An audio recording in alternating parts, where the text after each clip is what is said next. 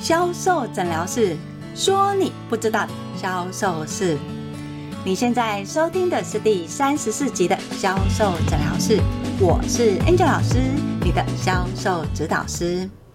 你知道，在销售除了面对面销售、电商销售，还有一种最近这两三年很流行的募资销售吗？想知道什么是募资？关于募资销售又要怎么做呢？如果你对募资销售也有兴趣的话，就来听我们今天的销售诊疗室拆解募资销售吧。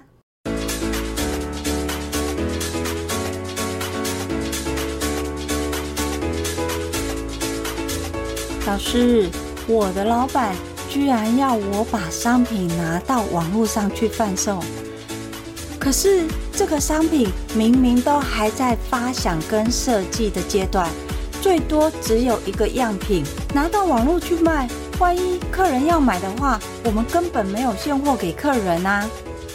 但老板又说，现在大家都是这样卖商品的啊，先抢先推出，当客人下单之后再去制造商品，真的吗？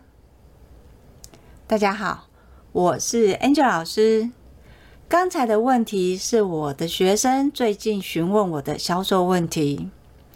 学生问我说：“老板要求他把正在设计发想的商品拿到网络平台上去贩售，但问题是，实际上产品还没有产出啊，甚至于只有一两个打样的商品。万一客人要买的话，根本没有东西卖给客人，怎么可能客人会想买呢？事实上，我学生说的这个方式是在最近这两三年很流行的募资平台，以募资的方式吸引客人，让客人参与募资的活动。一旦达到募资的金额，在第一个时间制造的第一批商品，就是这些参与募资的民众。这个方式跟预购是完全不一样哦。预购表示一定可以拿到商品，只要收集好顾客名单跟顾客事先预付的金额，你拿到的商品会比实际上上市还来得优惠。但募资就完全不是这么一回事。如果没有达到一定的募资金额，这个募资计划就形同失败。一旦失败，参与募资的民众是拿不到商品的。但不要担心，一定可以拿回你募资的金额。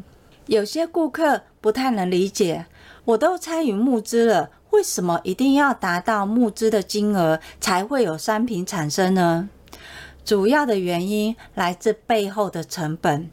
比如说，我同样的一件衣服，又或者是一个杯子。因为造型特殊，所以有可能我必须要另外花一笔钱打磨。打磨的这个费用，它有可能占了总成本的六成或是七成。所以，如果今天募资的金额没有达标的话，它可能连这个基本的打磨费用它都拿不出来。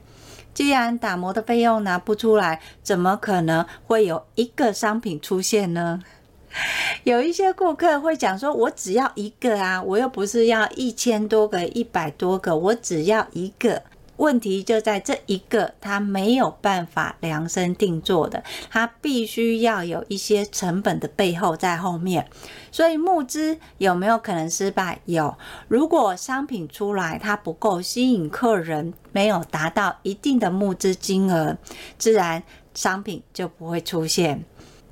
但预购就不一样喽。预购是你只要有付钱，厂商原本的生产线跟原料已经备好，所以你一定可以拿到你的商品。比较起来，预购跟募资哪一个比较难做？我想应该是募资嘛，所以照我的学生的概念是，我的商品还没有制造完成，我就要先上所谓的募资平台贩卖的话，我要怎么样才可以达到我老板要的募资目的？以募资来讲，如果你的目的是希望客人掏钱出来，其实这就是销售。销售的目的是希望改变客人的行为嘛？这个行为是什么？就是购买的行为，希望客人跟我买嘛。在募资上面，你的目的也是希望客人跟你买单嘛。如果你的目的是跟销售的概念一致的话，要怎么做？你的商品在募资平台上才可以卖得更好呢？很多人在募资平台上大概会有三个方式。第一个方式呢，就是会告诉你说，在这个商品目前它是少见的，它的特殊性是什么，它的优势是什么，甚至它有多么新的一个设计。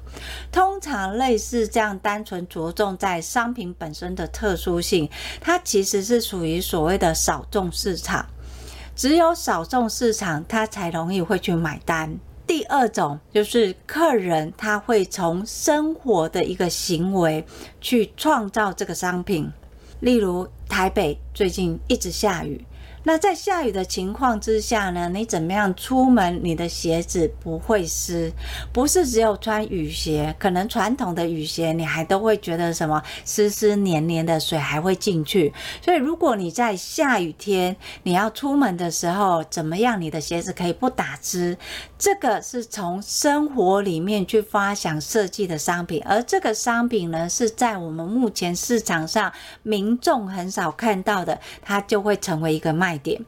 再来第三个，他讲求的是一个理念，他希望经由这个商品去传达一些讯息跟理念给客人，经由这样的一个理念去感动你的客人。所以在募资平台，你会看到这三种：一种就是单纯为了设计商品而设计商品；第二种是为了希望改善你现有的生活方式而出现的商品；第三种用理念的方式去感动你。从这三种方式来带动、引起你的消费模式。和销售不同的是，如果我今天想要买，我付钱，我就要看到商品。但募资不是这么一回事。募资有可能说，你今天参与了募资，但在募资的时间，它有可能是比较长的。像前一阵子大家很热衷的线上课程募资，它可能会拉到两个月、三个月，甚至半年后，你才会看到你的募资课程。在募资商品也是一样。你今天在参与募资的时候，有可能你等待的时间是很长的，更甚至于你等到后面，你会发现，哎，这个商品它居然没有办法上市了，会产生所谓的失落感。所以在募资要成功，它除了 Angel 老师刚刚前面讲的，从商品、从生活，还有从理念去推广。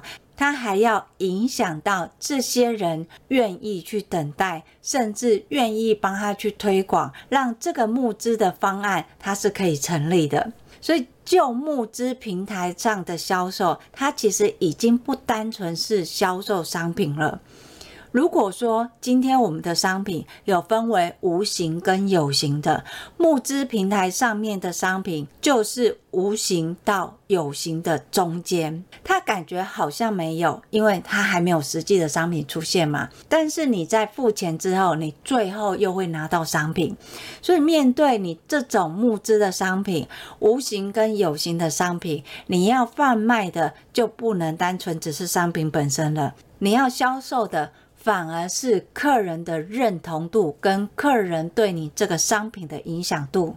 所以，如果你在募资平台上，你想要成功的话，你不能单纯只是着重在这个商品的特殊性啊，或是设计的一个情况，你必须要从商品的使用情境去。改变你客人的感受，再从客人现有的一个认知里面去产生一个新式的观点，吸引你的客人。当客人注意到你的商品的时候，你才是聚焦在这个商品的特色。但 Angel 老师有说过，你在销售的其实是从无形到有形中间的这个商品。你要做的不是单纯只是告诉客人这个商品有多特别，或是说这个商品呢，对你的生活产生什么样的差异？不是，因为你的目的不是只是要让客人买这个商品。募资跟销售最大的差异是，你要让这个募资的总金额达标。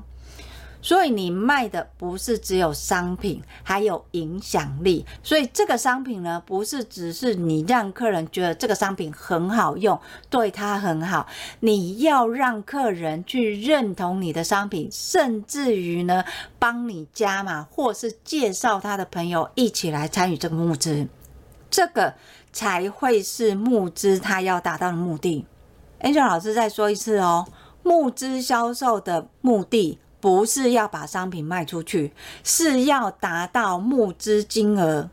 所以，如果你今天要达到募资金额，你就不是只是单纯在销售你的商品，你必须要从商品里面去延伸客人的观点，从这个观点去发挥影响力，最后带动客人。让客人为你带客人，当这个量拉大的时候，你这个募资的金额才会达标。所以。你今天要募资销售，不能只是在聚焦你的商品，你要聚焦在影响力。在募资平台里面，在最早期，你会看到很多人在讲商品，他其实不是在聚焦这个商品的特殊性跟优异性，他会倡导在一个什么？我们要环保、爱地球，取之于社会，用之于社会，用这样的一个观点来感动你的客人，让你的客人认同到说：哎，我今天同样要。要用一个商品，那这个商品它的制造的过程是不是对地球真的达到百分之百安全的？又或者是这个原料在制造到运送当中，中间是不是没有经过所谓的中介商？或者是这个商品的原料，它是不是真的对地球无害？在早期的募资平台，几乎都是用这个脉络，它都是告诉你的客人说：“诶，我这个的商品，我用的原料是什么？我在制成的方式跟重点是什么？最重要的是，我希望可以回馈于社会，然后帮助这个地球，不要让地球再受到伤害。所以你看到的很多画面，它其实几乎你都会有看到什么一个什么泥土啊。” 我是一个小树啊，哈，会就是让你会觉得哦，好像就是很天然、很环保的样子。那在整个设计的一个质感，因为它主要的 TA 都是针对比较有消费能力的客群，所以相对的，它在募资上面的金额，大部分都不是那种很便宜，十块、二十块、三十块，不是，大概都会有两三千块，这种比较属于网络上的中高价位。当然，到几万块，其实现在都会有。所以在募资平台里面，你很少看到所谓的削价竞争。为什么？因为他要卖的就是一个理念，他要卖的就是一个情境。不是聚焦在商品的本身。如果你只是从商品的本身来讲，你就会变成你只是一个制造商，你单纯在卖你的商品。只要你变成在单卖你的商品的时候，你的客人下一个动作跟行为就是在比价，他会看除了你们还有谁是不是跟你们有类似的商品，那别人才卖多少，你们要卖这么多。除非你要把你卖贵的原因让客人听清楚，让客人知道原因是什么。最重要的是，不是你说客人就会认同哦，因为有时候客人讲说：“哦，我们为什么要涨价？”因为有时候老板会说，为什么我要涨价？因为原物料涨啊，然后人工涨啊，什么都涨啊，所以我们要跟着涨啊。你这样的说法其实没有办法说服你的客人，因为你可以涨啊，那我也可以选择我不来吃啊。为什么？因为客人的钱就这么多嘛，所以当你涨，他涨。别人也涨的时候，客人会选择什么？他会选择他去买他最喜欢吃的，就算贵一点，就算有涨价也没有关系。那你有没有信心你是客人最爱的啊？如果没有的话，你光只是这样涨，你的客人还会回来跟你消费吗？不会嘛？所以相对的，当你今天你在讲产品，你卖的比别人贵的时候，你在讲我用的原料是什么多好，我用的什么技术是多多先进，你是设在这个商品的框框里面，你的客人无感，他会觉得说，哦，那用那么好，嗯，对啊，那跟我有什么关系？所以你不能从商品的观点去告诉客人，你要从客人的感受性，那感受性怎么样去连接呢？不是。只是所谓的生活，你感受性你要非常的理解客人现在此时此刻会遇到的问题。像刚才恩娟老师有说嘛，台北几乎一直都在下雨，那在这种下雨的情况，你鞋子穿出去，它是不是很容易就湿了？那我有没有一双鞋子是我穿出去之后，我就算踩在水里面，它也不会让我的袜子湿的？哎。在这个情境里面，你的客人是不是需求就会勾出来？只要他想到下雨天的时候穿鞋子，他是不是就有这种感动？他是不是就有这个感受？他会觉得说：“哦，我等一下鞋子又湿，好烦哦。”所以你的商品不是在讲你的商品而已，它是有一个情境，然后这个情境除了需求的情境，还要有一个理念的情境。像例如大家都是一样是防水的，一样穿了他的袜子都不会湿，那为什么要在募资平台里面让你募资到一笔钱去做呢？哦，原来你在做的商品不只是这个商品，你除了做这个商品，你还希望从这个商品里面传递你想告诉社会，或传递你想让买这些商品的人知道一些什么事情，而这些事情呢，会影响到他们什么？你的客人知道这几个理念的时候，他才会觉得说，哦，好。我想要去参与这个募资，除了让你的募资的商品成功之外，他相对的，他也去认同你的理念。当他认同你的理念的时候，之后你就算有出所谓的相关性商品或延伸性商品，你的客人也一样会跑来跟你买。所以在募资平台里面，主要要做的其实不是在销售商品，主要在做的其实是要打进市场。他必须先知道说，我现在这个东西虽然我觉得很好，可是我不知道市场上到底能不能接受。所以他先用募资的方式去测水温，看一下市场的反应是什么。要是市场的反应不错的话，诶，那就表示我这个商品它最起码活得下来。只要可以活得下来，是不是就代表说我还可以有第二个商品、第三个商品、第四个商品？所以在最早期募资平台，它是给很多所谓的呃自有品牌，他不知道他的商品设计的那么的认真。客人会不会接受？又或者是他出来的商品有没有市场，能不能活下来？他会经由这种募资平台的方式去打入他的市场，同时也让市场给他回馈，他就会知道说：哦，原来我的客人主要的特质都是哪一些？原来我的客人他们主要的需求都是什么？或是我的理念与商品可以打动什么样的客人？经由这样的试水温的方式，它后面在制造商品的时候，它是不是比较容易被市场接受？所以这是一开始募资平台他们在创立的目的，让新商品找到对的市场。万一这个市场不对的时候，他们也可以止血。不会研发费用一直投下去，然后最后发现，哎，市场根本不接受，然后赔了好多钱。所以募资平台它真的是一个很好测试水温的方式，只是 Angel 老师要说。在募资平台开始，消费者已经习惯了，然后会去参与了。有一群热衷的消费者出现之后，现在的募资平台其实跟早期的募资平台已经不太一样了。早期的募资平台，就像 Angel 老师说的，它其实就是让你的商品测水温嘛，建立你自有的品牌嘛，让你知道说你后面的市场你要怎么去走嘛。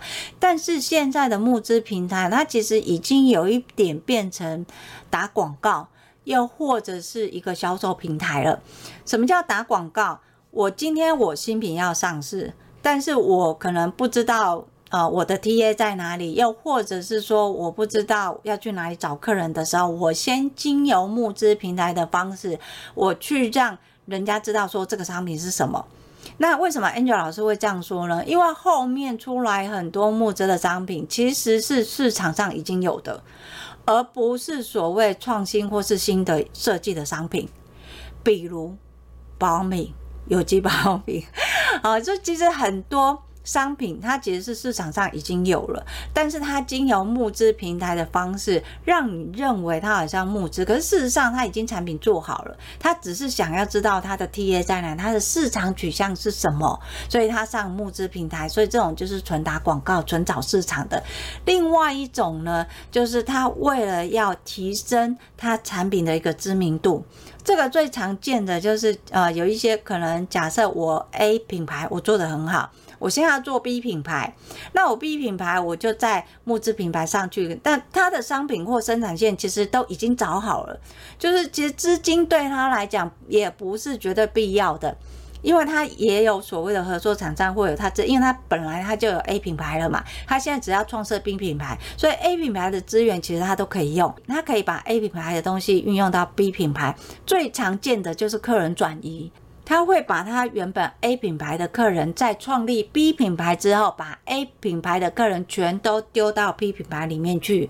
像是我 B 品牌上去，我没有客人嘛，我不知道顾客名单嘛，诶，他就会把他顾客名单 A 品牌的拿出来给 B 品牌，这样 B 品牌是不是就有现成的顾客名单？所以当你看到有一些募资平台，你会发现，诶，他好像才刚上市。他好像才刚开始募资，第二天哦，怎么就已经达到破万了，破百万了，还不是破一两万，是破百万了。重点是他的商品的金额还不低，这就有可能是他用他自己原有的资源，其他品牌的资源他拿来挪用，所以他就会变成说，哎，他的一上募资平台的时候，马上就达标，甚至已经超趴。你会看到有一些募资的商品，它不是会超过两百八、三百八，甚至一千八吗？大部分都是这个原因，他会用他现有的资源做资源的交换，相对他就很快就达到。那他也会用这样的一个号召的方式拿来打广告。对，你没听错，他会把募资的这个金额或是募资的人数转为打广告。可是你要想一件事情哦，募资的本意是什么？我有好的商品、好的设计、好的理念，但是我没有钱制造，这个是募资的本意，对吧？但你变成我今天我有一个商品进来，你看这么多人来达标，这么多人来购买，这就表示这个东西大家都需要，它会变成是这样子。如果你今天是在募资平台，你看到哦这个东西卖很好，那有的包含为了要让它更有名气，它甚至会找所谓的网红来做这个募资商品的代言。但你不觉得很本末倒置吗？募资的目的是什么？我有好的设计、好的理念，但我没有钱。如果没有钱，你怎么会有钱做广告，还找网红来帮你做广告呢？这不是本末倒置吗？所以在现在，同样你的商品上到募资平台的时候，会不好卖。就是这个原因，因为募资的意识形态开始被扭曲了，它变成只是单纯的一个广告跟行销的手法，它失去了最初募资理念的聚焦。当你没有这个募资理念的聚焦的时候，大家就会聚焦在什么商品本身，然后还有什么它的一个特异性，那还有它的市场性。当它聚焦在这些的时候，你的募资就不是募资了，你的募资就会变成它是一个行销或广告的操作。你只要进入行销跟广告的操作，少了所谓的感动元素，它又轮回所谓的商品跟比价，最后这些商品，除非它是有所谓的常青元素。你只有有常青元素，你的商品才会真的在市场上活下来。但你如果没有，你只是用行销的手法去看这些募资平台的话，或是用这种行销的手法去看募资，那相对的，你在募资的市场里面，它的效益会比你期待的产生很大的落差。讲到这里呢，Angel 老师就想到，我有一个学生，他在第一次来找我的时候，他说他是做网络上的募资平台的，他觉得很困惑，是他在募资第一年的时候，他随随便便操作，都会有将近百来万的业绩。他的操作手法都一样，但是呢，募资的金额却落差极大。他不懂为什么我的脉络、方式、流程都一样，可是，在以前很快的，我一天我上架上去一天，我当天我就可以达到我的募资金额了。但是后来开始操作的时候，我可能已经上架了三个月，我时间都到了，但是我的募资金额还没有达到。我就帮我的学生看了一下他募资的内容，跟他募资排版的状况。我发现一个很有趣的事情，我跟我的学生这样说：“我说你这两个商品 A 跟 B 的商品，它其实是不同产业的。举个例子来说，A 有可能是脚踏车，那 B 可能有可能是时尚的，这两个是不一样的商品。可是呢，你整个脉络跟架构都是一样的。”也就是说，我的脚踏车里面所有的脚本，跟我 B 里面时尚的一个商品的脚本，其实完全是一样的，只是插在我中间的商品，我从脚踏车换成时尚的商品。学生问我说：“老师，那这有什么不对吗？”因为募资的商品就是这样啊。你看，它一定是要先从使用情境，然后再告诉你这个商品的一个特色，还有它现在市场上大家没有看到的设计观是什么，然后最后再告诉你说我是回馈于地球，那我沿用地球的什么理念？基本上来说，不能说我的学生不对。我问我学生说：“那你的目的是什么？你在做这个募资的时候，你想的是什么？”你希望你的客人做什么？呃，学生当下是跟我反映说啊，我当然是希望大家看到之后，然后就会参与募资啊。我说，对，你想要参与募资，那你知不知道为什么呢？你的第一版大家容易去参与募资，可是你的第二版大家都不愿意参与。学生摇摇头说，我不知道，所以我才来问老师。我说好。你现在呢，不要把你当做业者，你把你当做客人。当你今天是客人的时候，你看到这两个版本，你是什么感觉？诶，学生这时候才认真的看他的作品，因为他之前都是从设计的观点来看嘛，所以他就觉得说啊，他做的很好，没有什么问题呀。这时候他才从他的客人的角度来看这个。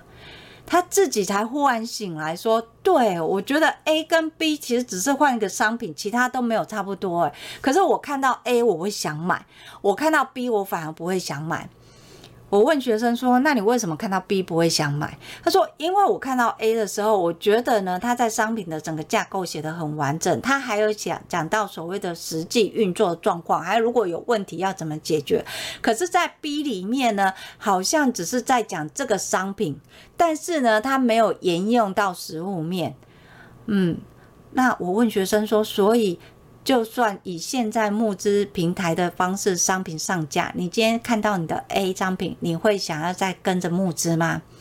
因为你看了其他的商品嘛。然后他在看了其他的商品之后，他说：“如果是这样，我看过别人在看我原本的 A 脚踏车这版，我其实也不会想买。”我说：“啊，为什么？你不是自己觉得啊？”他说：“因为感觉好像那个差异性没有出来。”对。如果你早期出来的你的版本跟架构市场上接受了，后面你的版本架构你只是换个商品，你的客人就会开始疲乏，所以相对他就不容易被感动，不容易带动行为。所以你要做的不是只是你表面上的一个架构，你还要做的是连接，连接客人，不管是连接客人商品使用的情境，或是。客人对这个商品使用的状态，或是对于你理念，或是对于你在制造过程当中的感动，他都要有。在募资里面，不是单纯只是卖商品。他还要卖客人的理念认同。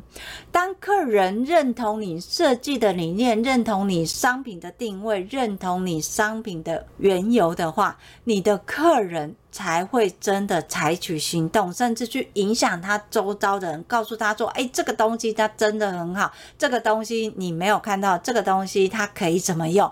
经由这样的延伸跟说明之后，你的客人才会真的采取募资的行。懂所以我跟学生说，你今天募资的目的，你要先想清楚，你要先清楚的知道你的目的是为了要卖这个商品，还是为了要达到募资的金额，这两个是不一样哦。如果你只是为了卖这个商品，你就会为了销售而销售。你没有办法去感动到你的客人。当你的客人没有被感动的时候，相对的他就不会想要参与这募资。尤其他还有一个等待的时间嘛。还有最重要的是，我根本不清楚我到底会不会拿到嘛。但是听说现在募资的商品好像都可以拿到，因为好像都已经做做好，只是在做一个行销跟广告。但这是我所知道，或许也真的有原始的募资，也不一定啦。好。所以，如果你今天你的目的是单纯是要销售商品，你会为了销售而销售。如果你今天你的目的是为了要让你的募资金额达到，你就不能只是为销售而销售，你还要连接你的客人，让客人认同你的观点，进而影响到他的行为。只有影响到行为，他才会愿意采取行动，进而愿意等待呀。募资最大的问题就是在时间的等待，很多客人其实是不愿意等诶。你想想看，你今天在网络上买一个东西，你觉得他什么时候可以到？如果你今天下单，他一个月后才会到，你会觉得他服务好吗？不会吧？你通常今天下到，你就期望它什么时候到？二十四小时后到嘛。所以相对的募资也是一样啊。今天你募资开始，你不是我今天开始募资，我一个月后结单，我就可以马上知道，不是啊？它制造还要时间啊。所以真正的募资，尤其是要制造商品，其实它都要等到半年甚至一年呢。它不是像现在买东西，说我今天下单二十四小时就会到。所以对客人来说，时间的等待这一关。其实才是最难的，反而不是叫他掏钱出来。很多客人他有可能等等到最后，他觉得太久了，他不想等，他就会要求退货。一旦退货，金额又变少了，你要达到募资金额达标的目的，是不是又更远了？所以你要让客人愿意等待，这才是重点，而不是只要客人愿意参与募资。你要让客人真的实际上参与募资，就不是只是在卖商品。那相对的，当你发现你募资的商品卖不太动的时候，你去看一下，你是不是跟别人都差不多？你是不是都跟别人一样？当都差不多都一样的时候，没有差异性嘛？那没有差异性，为什么客人一定要参与你的募资，尤其还要等这么久，还不确定可不可以拿到，对不对？好，所以先想好你募资的目的是什么。募资的目的不是要卖商品，募资的目的是为了要让募资金额达标，进而让这笔单可以承担，是一笔大单，不是很小的一个单。所以，当你要募资金额达标，你就不能只是卖商品，你要卖连结，好吗？好，回到一开始学生问的问题，在网络上的募资可不可以行？可以行，要怎么做？好，Angel 老师都教完。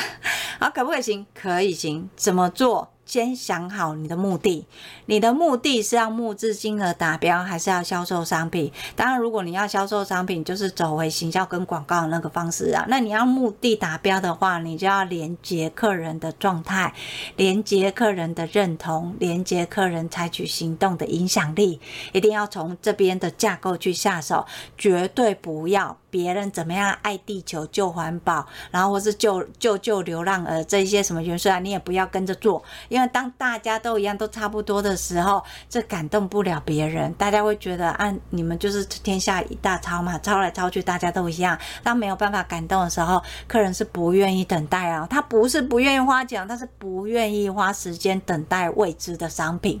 好，今天的募资销售就跟大家分享到这里。如果你想要知道更多的销售文章，欢迎你搜寻 FB 的天使美学销售。如果你想要知道你个人的销售问题是什么，寻求一对一的销售指导，欢迎跟我联系，我会把联系的方式放在叙述栏里面。当然，如果你想用听的学销售，销售诊疗室会固定在二四六更新。今天的销售诊疗室就到这里。